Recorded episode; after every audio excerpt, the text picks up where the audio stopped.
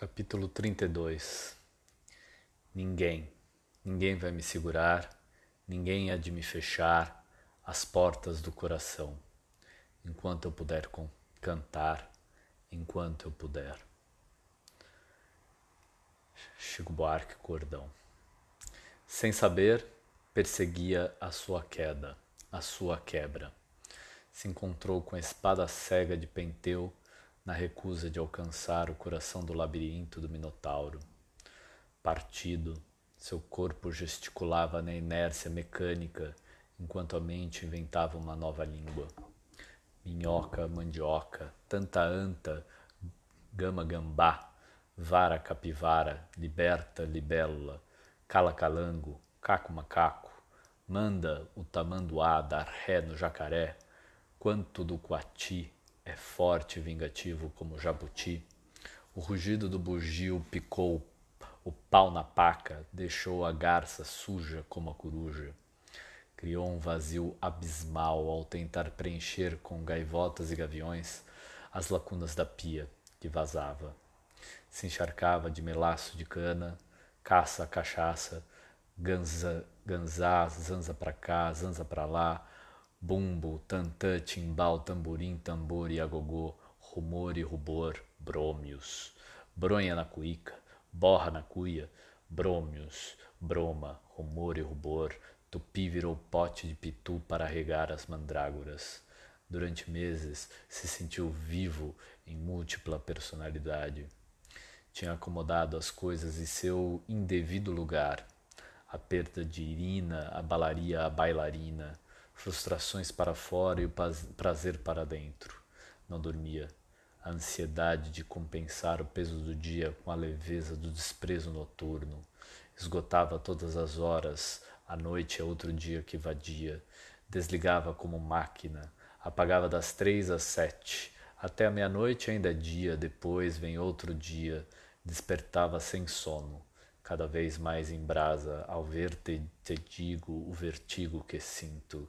A cana envelhecida no carvalho queimava em seu fígado, o fogo se fez para que a quarta-feira de cinzas germinasse a terra. O corpo reagiu à travessia, catapulta para as trevas, sem escalas. Na época, Dionísio lia o conhecimento do inferno, o hospício interior do Lobantunes, jogo apreensivo se via como paciente psiquiatra na narrativa alucinada. Estava de pijama, mijado, drogado e anestesiado. Lagarto, largado. Medicava, com a certeza cega da razão, todos os problemas com uma dose cavalar de cinismo. Ia ao cinema na Rua da Consolação semanalmente. Durante a sessão de Cisne Negro, começou a se sentir mal.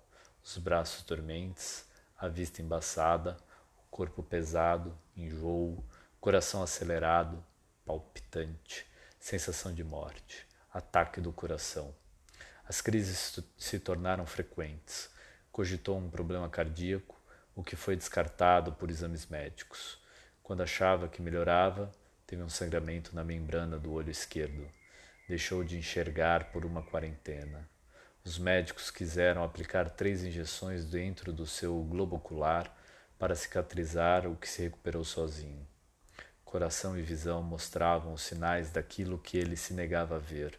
A vida partida não poderia ser tão intensa, ser tão no sertão, veredas no couro do caminho.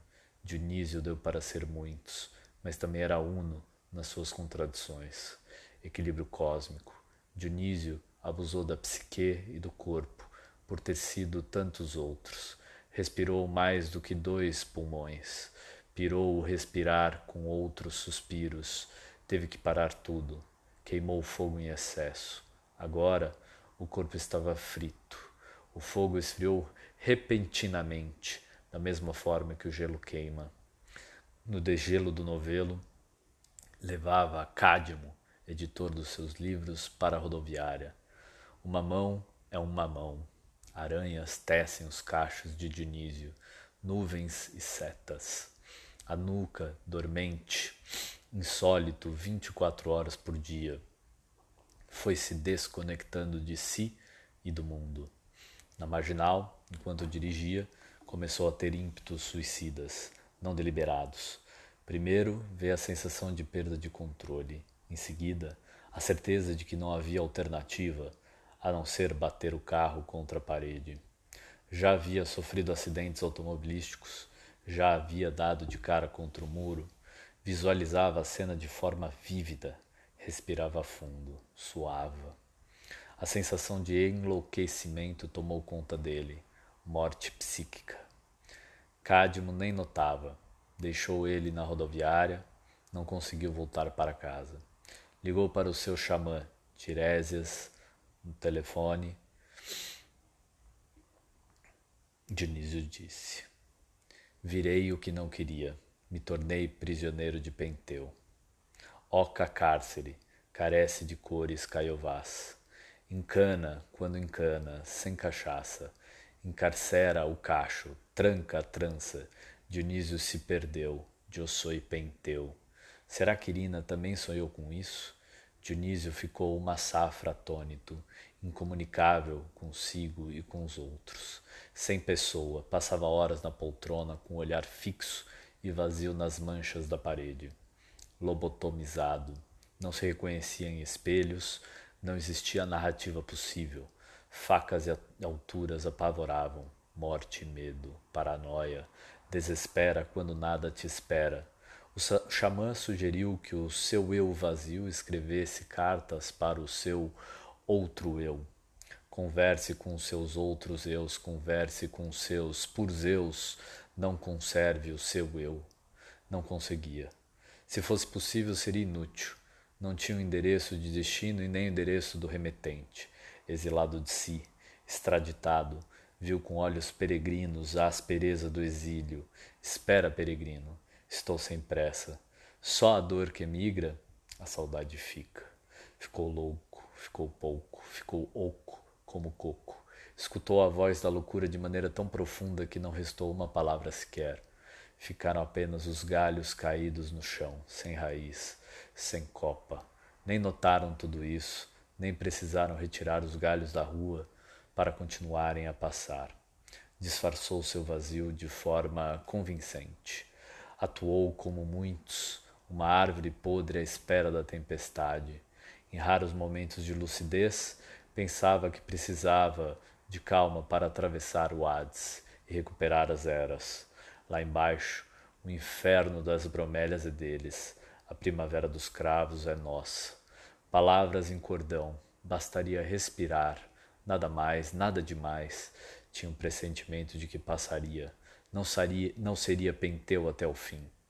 Quando voltou a si, sacou. Dionísio sofreu uma ressaca homérica. Penteu é uma ressaca que não passa, ânsia sem anseio, vingança bacante por Dionísio ter só olhado para Irina, lugar vacante. Dionísio deu nisso de também ser Penteu. Até Dionísio foi Penteu. Teve pena dele, teve pena de todos os outros eus que não querem ser outros.